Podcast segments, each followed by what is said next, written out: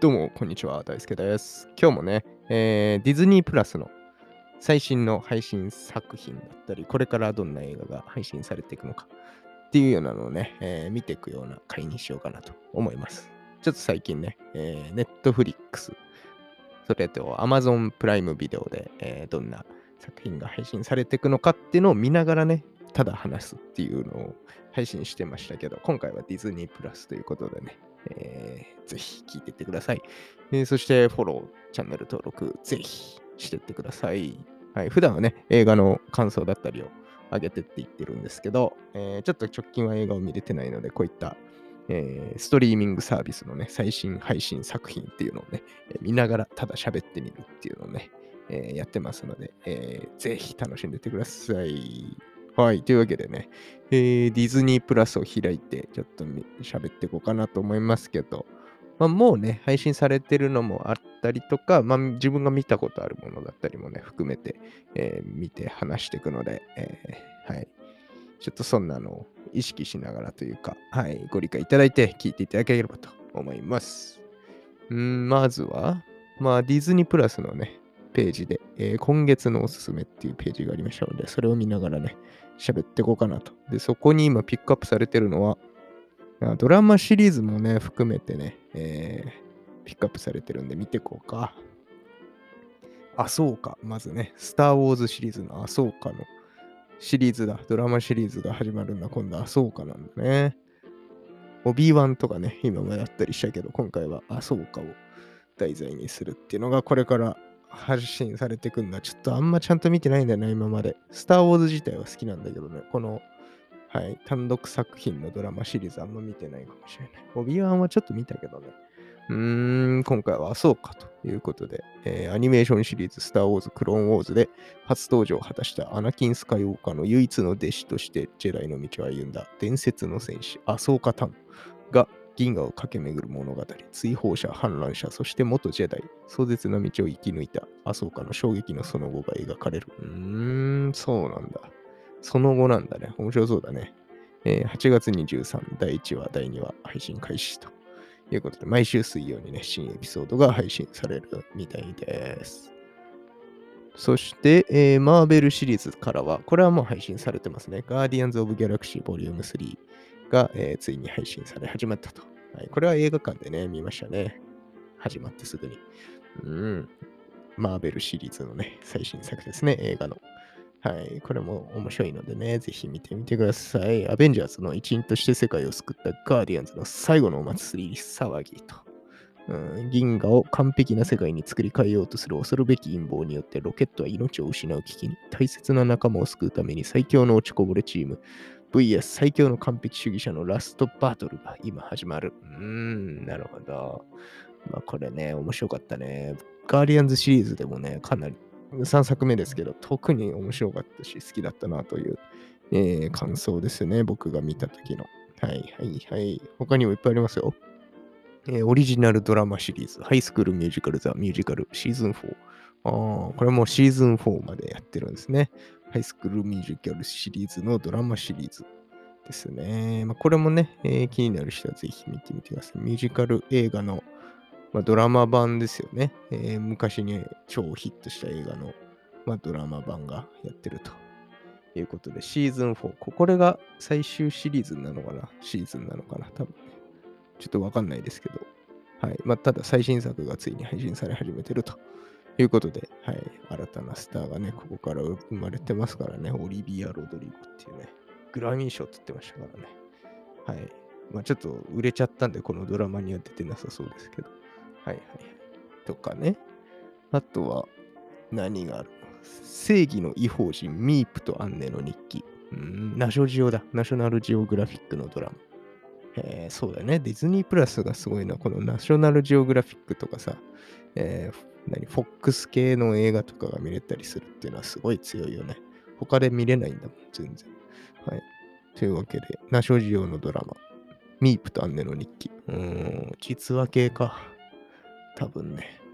はいはい。第二次世界大戦中、アンネ・フランク一家含めユダヤ人をかくまった若い女性ミープ・ヒースを描いた事実に基づく物語。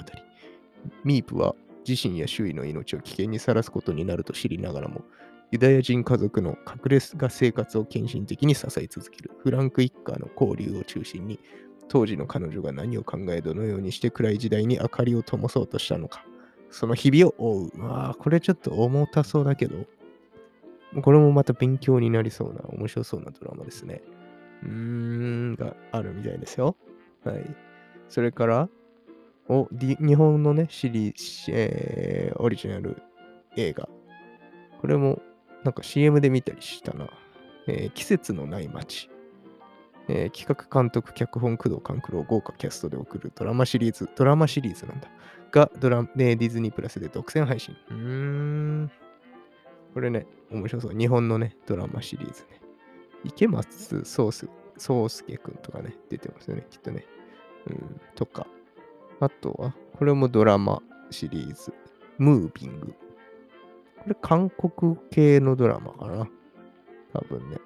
えー、韓国の人気 Webtoon 漫画を豪華キャストスタッフ陣で実写化した。えー、実写化なんだ。漫画を。Webtoon 漫画ってなんだろうね。この夏必見の超大作、超能力を隠したまま現代を生きていく子供たちと過去の秘密を隠したまま生きてきた親たちが時代や世代を超え、迫り来る悪と危険に立ち向かう姿を描く本格 SF ヒーローアクション。へえ、韓国のこういう SF ヒーローアクション見たことないけど面白そうだね。とかね。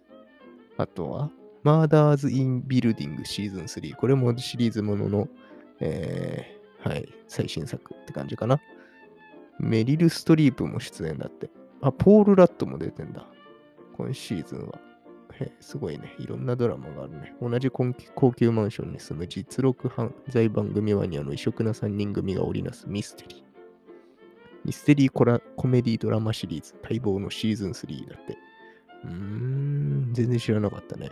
とかね。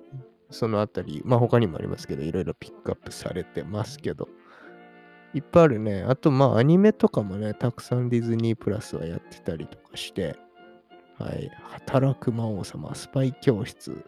まあ、それからまあ、定番のドナルドとかね、ミッキーとかそういう系の、えー、アニメみたいなのもいっぱい配信されてたりとかするし、あとあれだ、ゾン100のアニメもやってんだ、ディズニープラスで。映画はね、ネットフリックスで、えー、オリジナル映画として配信されてたけどね。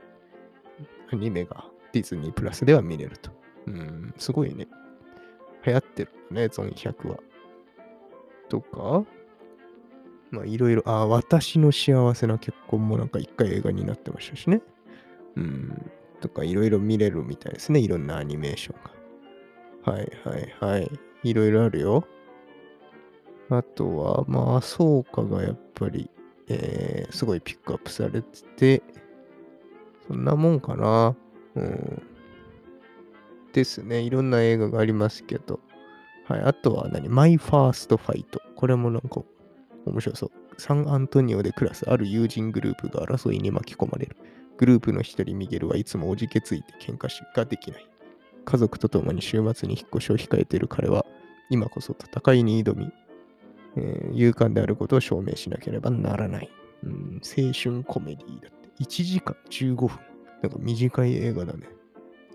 えー、みたいなね。映画がありますけど。いろいろあるね。はい。っていう感じでディズニープラスもいろんな映画があるので、忙しいよ、本当にね。見終わらないね。これまでもね、ネットフリックス、アマゾンプライムビデオの、えー、作品を見てきたけど、こんだけ毎日のように新作が出されちゃうと、まあ、働いてる場合ではないですね。映画をどんどん見ていかないと。はい。死ぬまでにいろんなエンタメに触れていきたいですね。はい。これ、まあ、8月の話ですから、まだ。これからもさらにどんどんやっていくし、あとあれだね、ロキのシーズン2とかもね、ディズニープラスは控えてますから、それも楽しみだな、僕的にはね。えー、はい、そんな感じで、えー、今後もね、いろんな作品を追っていこうかなと思いますけど、今回はディズニープラスの最新の作品が何があるのかっていうのを見てみました。はい。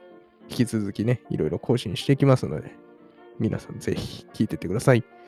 はい、じゃあまた次回の放送でお会いしましょう。バイバーイ。Thank you.